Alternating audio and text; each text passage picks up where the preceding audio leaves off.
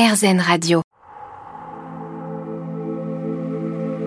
Bien-être avec Carole Serra.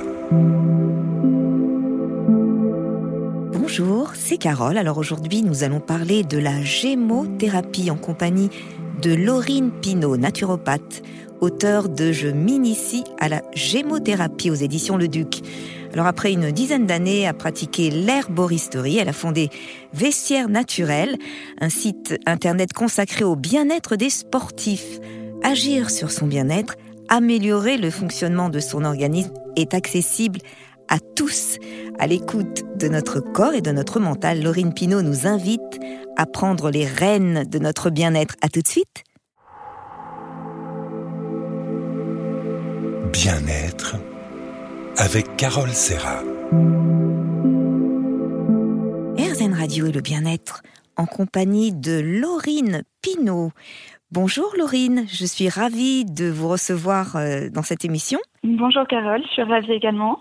J'ai beaucoup apprécié votre livre Je m'initie à la gémothérapie aux éditions Le Duc. Alors, pour tous ceux qui nous écoutent, qu'est-ce que la gémothérapie? Alors, la gémothérapie, euh, c'est une discipline de la phytothérapie. Euh, ça fait vraiment partie de euh, ce courant d'utilisation des plantes pour le bien-être de l'être humain et pour le bon fonctionnement de l'organisme. Et dans ces disciplines dont fait partie la gémothérapie, on va utiliser différentes parties des plantes. La gémothérapie, elle, utilise spécifiquement euh, les bourgeons de plantes ou en tout cas les jeunes tissus de la plante. Donc ça peut également être les radicelles, euh, les jeunes écorces et aussi les jeunes pousses. Et il se trouve que la gémothérapie euh, et l'utilisation donc principalement des bourgeons, des jeunes pousses de plantes, des arbres et des arbustes. Ça va pas être de toutes les plantes. Ça c'est intéressant. Mais alors d'où vient la gémothérapie? C'est une discipline euh, européenne? Oui, oui, oui, on peut vraiment considérer que c'est la médecine traditionnelle européenne, la gémothérapie. Euh, comme on peut voir, on peut entendre parler en tout cas euh, de la médecine traditionnelle chinoise, ayurvédique, qui vient d'Inde. En fait, en Europe, il y en a une également, puisque c'est l'utilisation des bourgeons on la retrouve dans euh, des écrits qui datent du Moyen Âge et même de l'Antiquité. Et euh, vraiment sur euh, tout, le, tout le bassin européen et bassin méditerranéen, puisqu'on retrouve l'utilisation des bourgeons de plantes chez les Celtes, les Slaves, mais aussi en Égypte et en Grèce, par exemple. Alors, est-ce qu'on peut considérer que son usage est scientifique aujourd'hui? Alors, en effet, là, je parlais de sa naissance qui a un usage plus euh, empirique, euh, donc plutôt de la constatation des effets de ces plantes-là. L'usage scientifique s'est redéveloppé euh, avec le docteur Paul Henry plus récemment, au XIXe siècle. Et là, il y a vraiment eu une étude des effets des bourgeons sur les constantes biologiques euh, des personnes à qui ils étaient conseillés.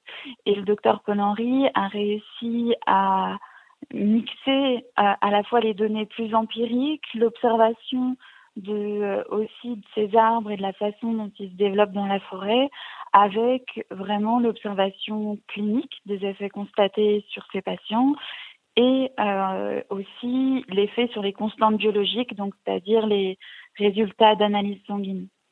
D'ailleurs, dans votre livre, vous dites qu'il parlait du génie vital du végétal. C'est vrai que le végétal est, génial. Oui, tout à fait.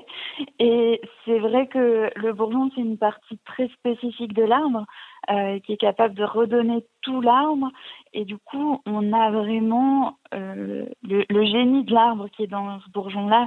C'est la spécificité d'un arbre de pouvoir se régénérer d'année en année, il aura toujours ces bourgeons qui sont des tissus jeunes euh, et il a une éternelle jeunesse et c'est vraiment le génie vital de l'arbre qu'on cherche à, employer, à transformer pour ses bienfaits pour l'homme.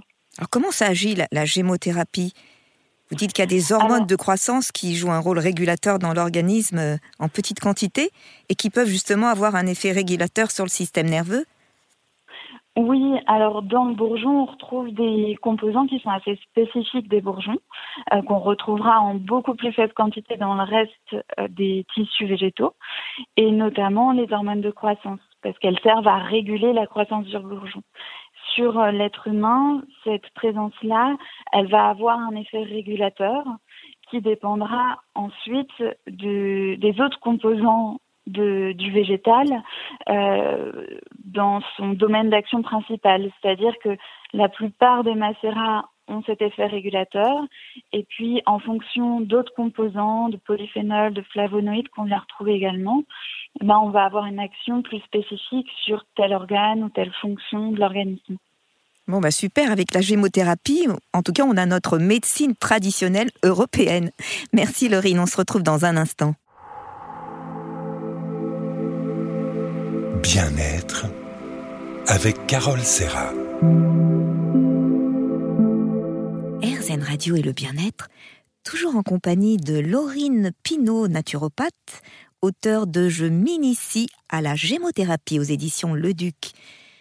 Alors Laurine, nous parlons de la symbolique de l'arbre. J'adore les arbres. J'adore me balader en forêt, communiquer avec l'arbre. En fait, l'arbre est considéré comme le lien entre le ciel et la terre, et il se nourrit à la fois depuis sa cime du soleil et depuis ses racines, il se nourrit des nutriments du sol au plus profond des entrailles de la terre.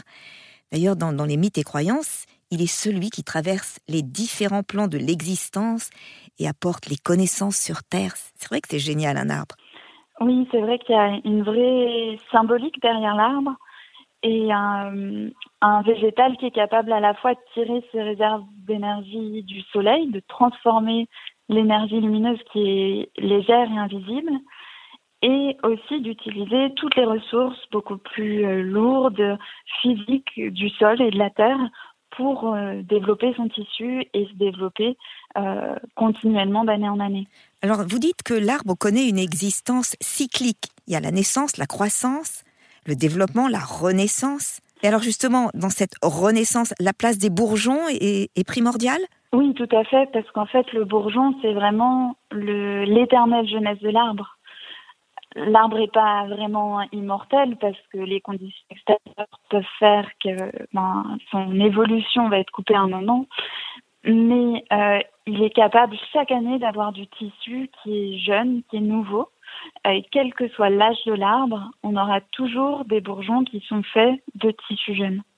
Et alors, sous quelle forme on utilise les bourgeons des plantes? Alors, ils vont être utilisés en macération. On les utilise pas directement. Pour vraiment profiter de leurs bienfaits, ils vont être mis à macérer dans trois solvants, qui sont l'eau, l'alcool et la glycérine. Des solvants sont des matières qui permettent, lorsqu'elles sont en contact avec le végétal, d'en conserver les principes actifs. Et du coup, une fois qu'on filtre cette macération, les solvants se sont chargés en principes actifs et même si on n'a plus la matière solide, on, retire les bienfaits du bourgeon quand même. Et est-ce qu'il y a des dosages et des durées d'utilisation très précis? Oui, oui, oui. Pour un adulte, par exemple, c'est pas la même chose que pour un enfant? Oui, tout à fait. Euh, c'est pas la même chose pour un adulte que pour un enfant. Un adulte, en général, on est sur des dosages de 5 à 10 gouttes par prise et on fait une à trois prises par jour. Donc, ça laisse une latitude de dosage qui va dépendre euh, du besoin, de l'intensité de la problématique, de la morphologie aussi de la personne et de sa fragilité ou non, de son état de vitalité. Pour un enfant, on est plutôt euh, sur une goutte par année d'âge jusqu'à 5 ans et après 5 gouttes par prise. Donc voilà, c'est. D'accord. Et est-ce qu'il y a des précautions d'emploi? Alors, c'est une, euh, une méthode qui est quand même très douce et facile d'emploi.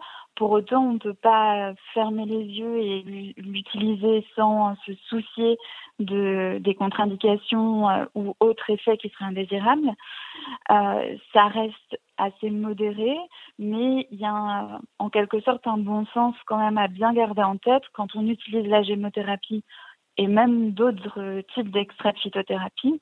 Et euh, par exemple, le bourgeon d'aulne, c'est un fluidifiant sanguin.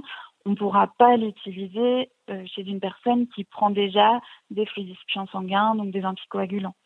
Il y a vraiment cette logique-là à garder en tête, euh, voilà, pour éviter d'avoir des actions qui soient contraires euh, et, et, du coup bien connaître quand même le macérat qu'on va utiliser si on l'utilise par soi-même et si on a un doute de demander à un professionnel les conseils nécessaires.